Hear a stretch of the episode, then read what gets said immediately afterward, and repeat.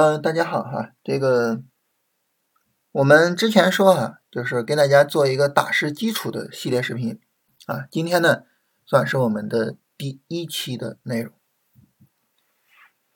那么这一期的内容呢，呃，我想首先跟大家沟通一下啊，就是我是准备把它同步到经验股市的专辑。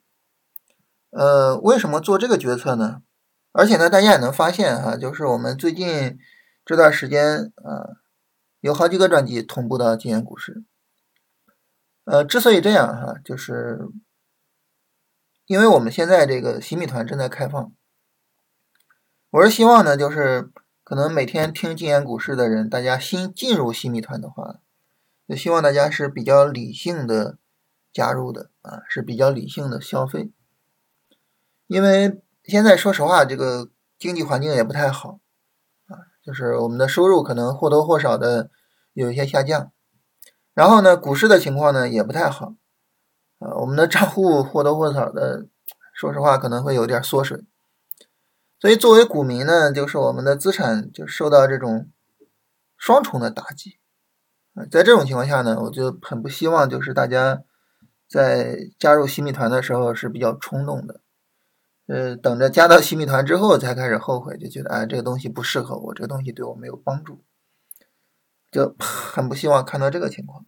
所以呢，我是想着就是尽量多分享一些东西，然后呢，尽量的能够让新加入的朋友呢是呃比较理性的啊。这样的话呢，我觉得对于大家在这个新米团的群里面的交流也会有帮助，是吧？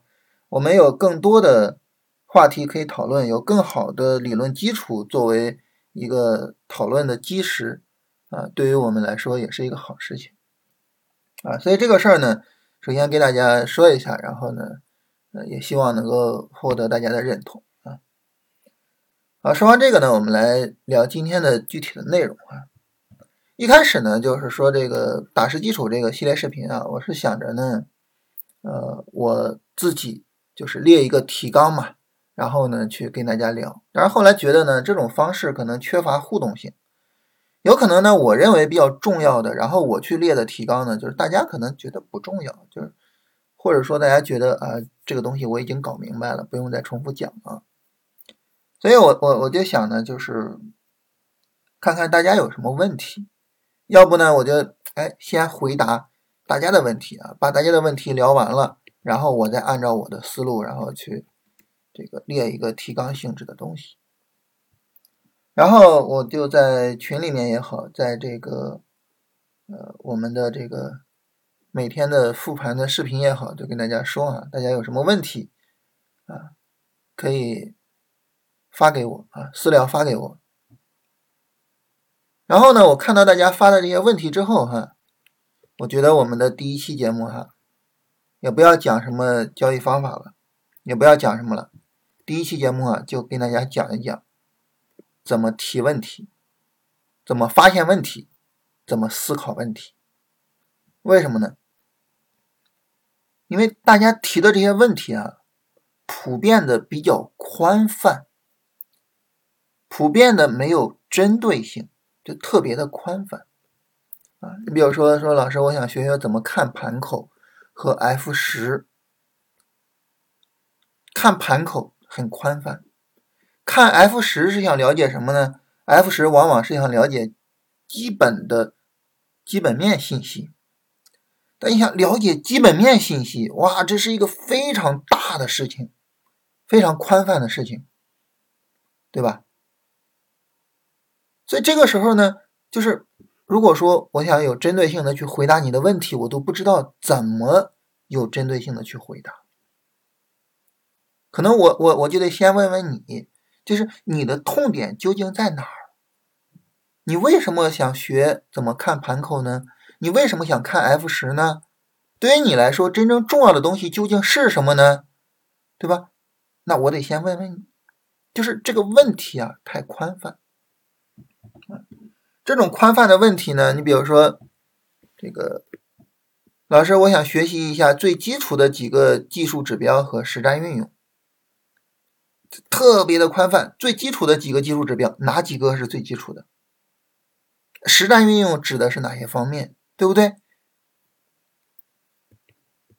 然后这个宽泛的极致啊，宽泛的极限就是这个问题啊，就是这个问题，大家可以暂停看一下。我当时跟他开玩笑啊，我回复的时候开玩笑，我说我把你这个问题回复完啊，基本上就是一个二十一天训练营就就就就做完了，是吧？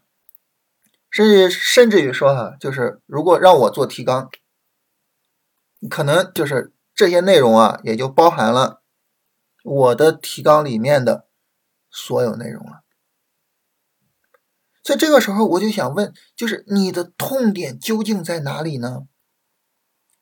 你的困惑究竟在哪里呢？你究竟想去解决什么问题呢？对吧？如果说呢，你问的这些问题相对来说是比较宽泛的，它不是具有针对性的。这个时候，它就会让我们怎么样呢？就让我们的思考没有重点，让我们关于这些问题的讨论没有重点。最后呢，就是让你的最终讨论的所得，就是你得到的东西也没有重点。当这些都没有重点的时候，说实话，就可能我们聊完了。依然解决不了你的困惑，你依然还是一肚子的困惑。然后，当第二次让我说大家哎提一下自己的问题的时候，你可能还是会提出来相似的问题。所以，提问题本身也是一个很重要的问题，也是一个很重要的能力，但是。从大家的问题上来看，就是这个问题可能是大家最大的问题啊，就是不会提问题，可能是大家最大的问题。这里面呢，最常见的是这个情况，就老师麻烦看看某某股票，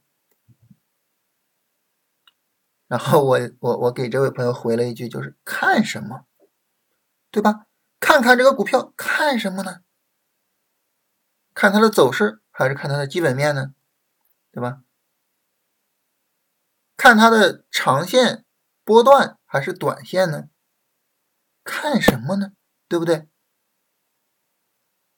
这就是太宽泛啊！所以我们在提问题的时候，我觉得很重要的一点哈，就是我们能够发现真正重要的问题，这个能力是极其重要的。你看现在呢是咱们两个去进行沟通，对不对？哎，你问我，我回答。那这个时候呢，你提问题提的细致一些，提的有针对一些，针对性一些，呃，这样呢有意义。但是我们不要忘了，还有一种状态，对于我们学习，对于我们提升交易能力来说是更为常见的。什么状态呢？就是自己提问题，自己去回答，对不对？啊，就是我们在这个。交易中啊，就发现有一个情况啊，可能是我比较困扰的，然后我就去思考啊，这个情况怎么办呢？我怎么样能够解决这些问题呢？我怎么样能够提升自己的交易状态和交易成绩呢？去思考。但如果说呢，你提的问题不够准确，不够细致，这个时候呢，你会发现你的思考。可能也是浮于表面的啊，比如说量价配合啊，哎呀，我这个做交易啊，选股方面，我觉得我自己量价配合做的不够好啊，我要提升一下。但是当你一说量价配合这个方面我要提升一下的时候，你就会发现，你不知道从哪儿开始去思考，不知道从哪儿开始着手。为什么呢？因为量跟价的配合，它可能是多种多样的。我给大家举个例子啊，大家就能够明白，就是所谓的多种多样指的是什么。首先，第一种啊，是我们最常见的一种，哪一种呢？就是我们在做操作的时候，啊，做拉升回调，一般情况来说，哈，拉升回调的时候，量价配合它呈现为什么样？可能会是一个量价配合呢？就是上涨放量，回调的时候缩量，是吧？当阴线与阴线对比啊，这个成交量又是在缩小的时候，往往市场就会见底。是吧？这种量价配合是在拉升回调的处理的时候最常见的一种量价配合方式。但是有些时候不一样，有些时候不是缩量见底，有些时候呢会是放量见底的啊，或者反过来哈，有些时候会是放量见顶的啊。比如说，我举个例子。就在刚刚过去的三月九号，我们看在市场最终见底的这个尖尖上，它是缩量的吗？不是，它是放量的，而且是放出了巨量，然后见底了，对不对？大家说呢？三月九号它是不是个案呢？不是，我们回过头看二月二十四号放量见底，看到没有？这个成交量。远远高于它两边的成交量，看到吗？放量见底，对吧？在这儿急跌，巨大的急跌的成交量，巨大的成交量，是不是？放量见底，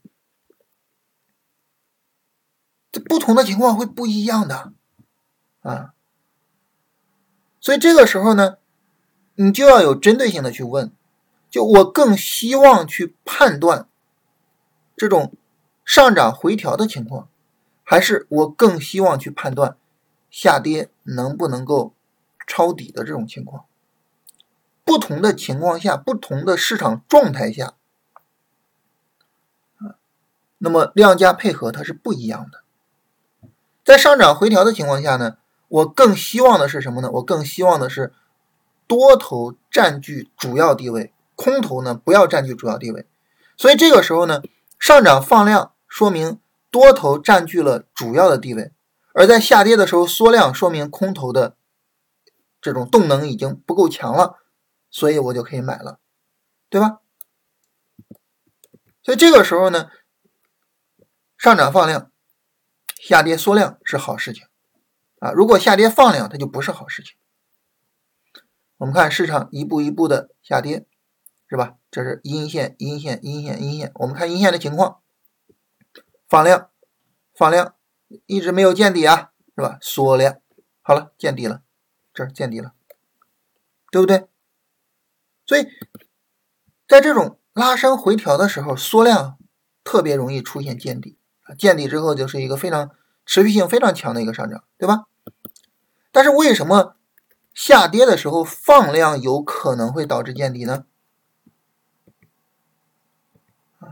我们把最近。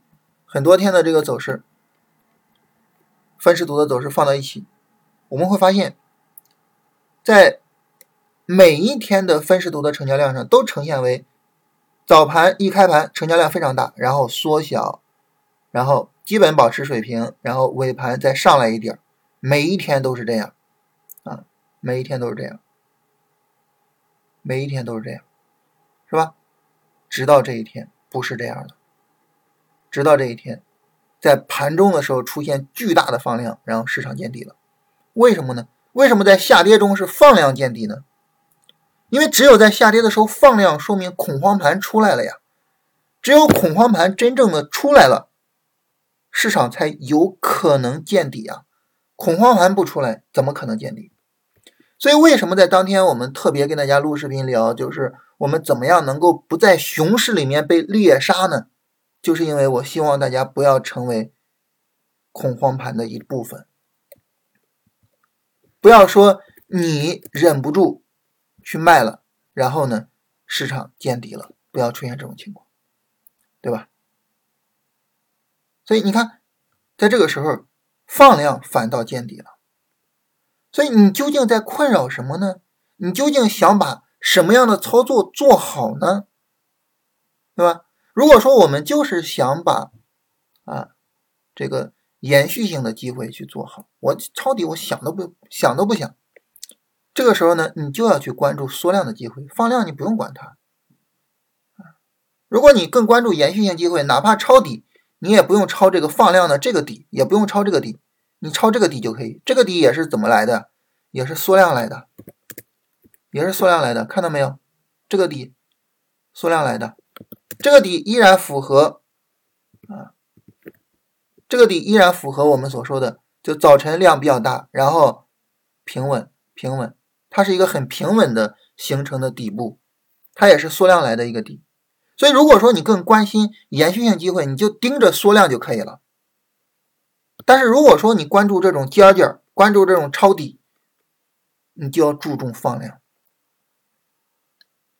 它是不一样的，明白吗？所以这个时候，你一定要理解的是，当你的问题不具有针对性的时候。你的思考就很难具有针对性，而且你经常会碰到就是相互矛盾，然后你就会困扰，然后就觉得哇，这个解决不了，是吧？缩量也见底，放量也见底，那成交量还有什么用啊？是吧？你就会困扰啊。但是这里的关键就是延续和极致，这是两个不同的概念。延续你就等缩量就行。咬死了，等缩量就行。极致才需要关注放量。所以，如果说你的困扰是我想做延续性机会，我想做确定性大的机会，我不想做极致，我就想做延续，但是我不知道延续怎么去做量价配合。行，你就咬死了做缩量就完事儿了，是吧？你看这样就很简单，对不对？所以，当你的。问题问的面太宽太广的时候，你自己研究下去你会很困扰。但是，当你问的比较细致，当你能够明确的说出你的困扰的点在哪儿的时候，你会发现回答你的问题呢，相对就比较容易啊，相对比较容易。所以就是这是跟大家聊一下，是吧？啊，你比如说他这儿的问题也是这样，是吧？这个。价升量涨，这是好事儿，但是为什么每次备量之后总是会有一个下跌呢？这是怎么回事呢？你看，这就是 上涨放量之后见顶，其实跟下跌缩放量之后见底是一个道理的，对不对？所以你看，你这个时候就会困扰，说放量上涨是好事儿，又说放量上涨就见顶，它怎么回事呢？你看是吧？啊，所以就是。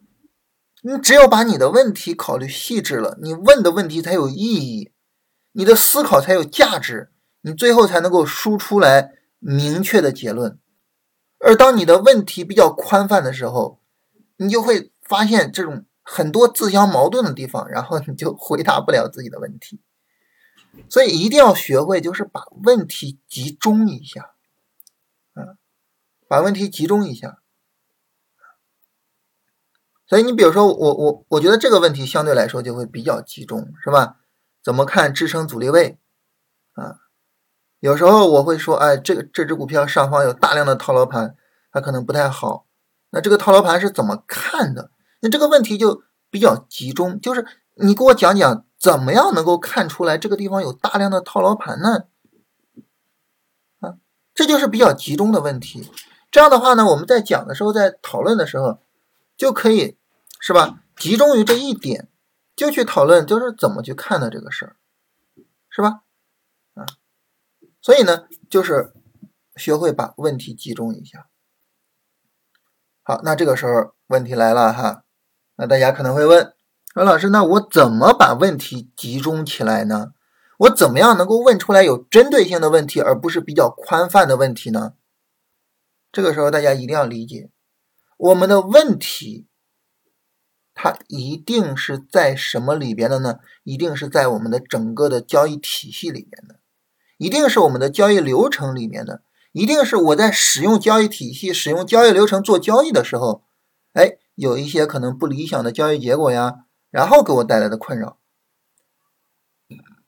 所以呢，所以你把这些问题啊放到你的整个交易的框架、整个交易的流程中去问。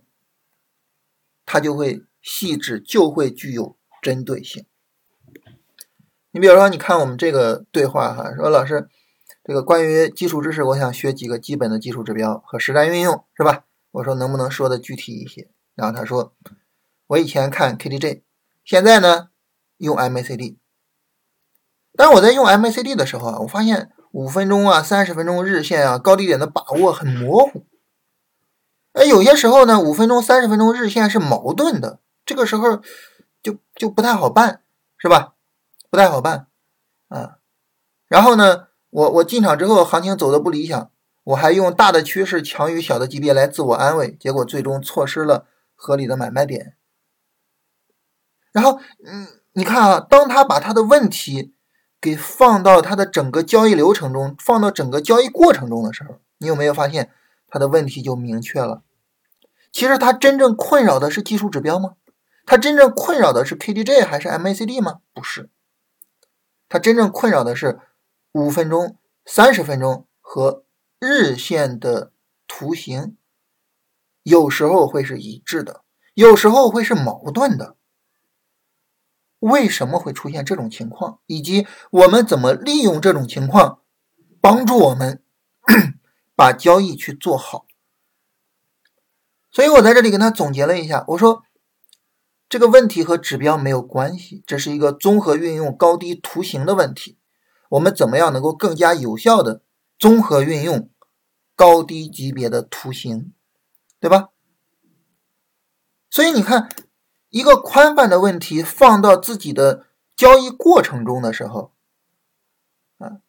真正的找到自己的交易困扰，并且去描述出来这种交易困扰的时候，我们会发现，我们的问题就开始变得细致，开始变得具有针对性，并且开始变得具有讨论价值了。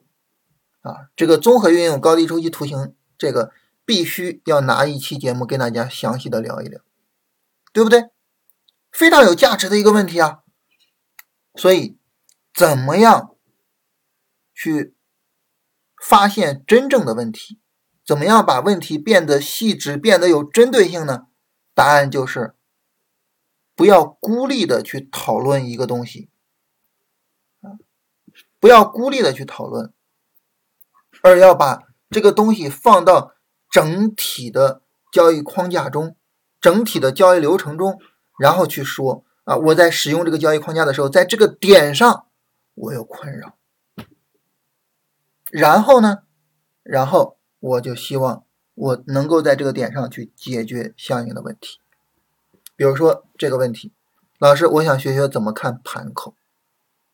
好了，那么我想学学怎么看盘口这个问题哈，它是一个非常宽泛的问题。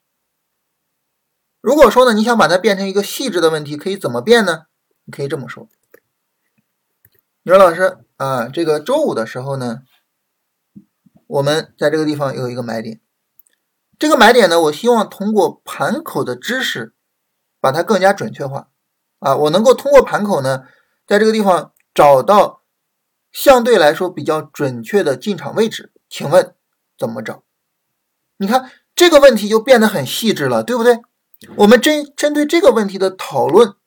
或者是我们不讨论，就是大家自己去思考这个问题，你也能够找到一些有意义的东西了，对不对？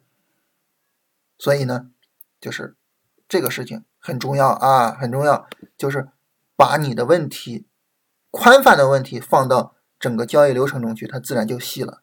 你比如说看 F 十，你不要说啊，老师这怎么看 F 十？不要这么说，这么说太宽泛了。如果说呢，你说在交易中呢，我遇到一个什么问题呢？就是老师，你看哈，现在呢市场在炒医药，但是呢，我们明明知道市场炒医药是因为什么呢？是因为现在新冠的行呃这个疫情比较厉害，所以呢，市场肯定是炒新冠相关的，比如说新冠检测是吧？啊，新冠检测，比如说新冠药物是吧？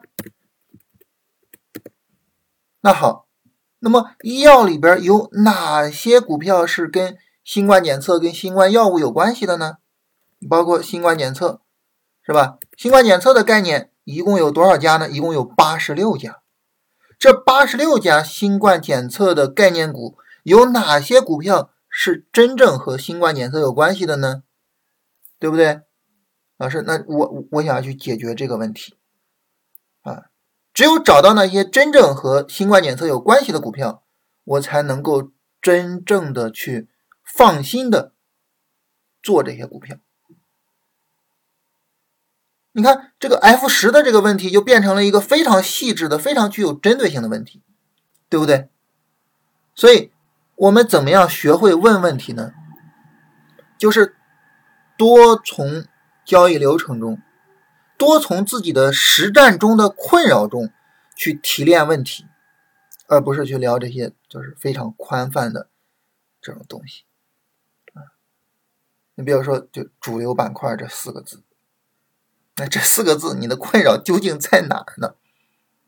对吧？比如说你的困扰就是老师，我我不知道怎么去看谁是主流板块，我不知道哪个主流板块的逻辑更值得去跟，我我我我不知道怎么样去判断这个主流板块的龙头股是谁，我不知道怎么判断这个龙头股能不能做。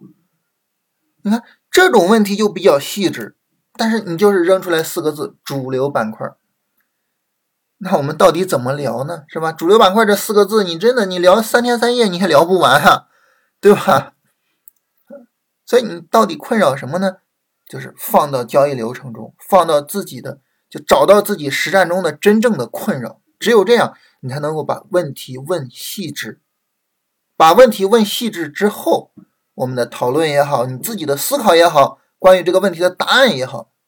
才能真正对于你做交易是有帮助的啊！这是我们今天啊这一期节目要跟大家聊的所有的内容。它不涉及到具体的交易方法，不涉及到我们的交易流程，不涉及到呃这种就是那些很有用的东西。它是一个没有用的东西，就是我们怎么去提问，怎么去思考，怎么去解决问题。但是这个没有用的东西，我觉得它是有大用的。它是我们特别底层的东西。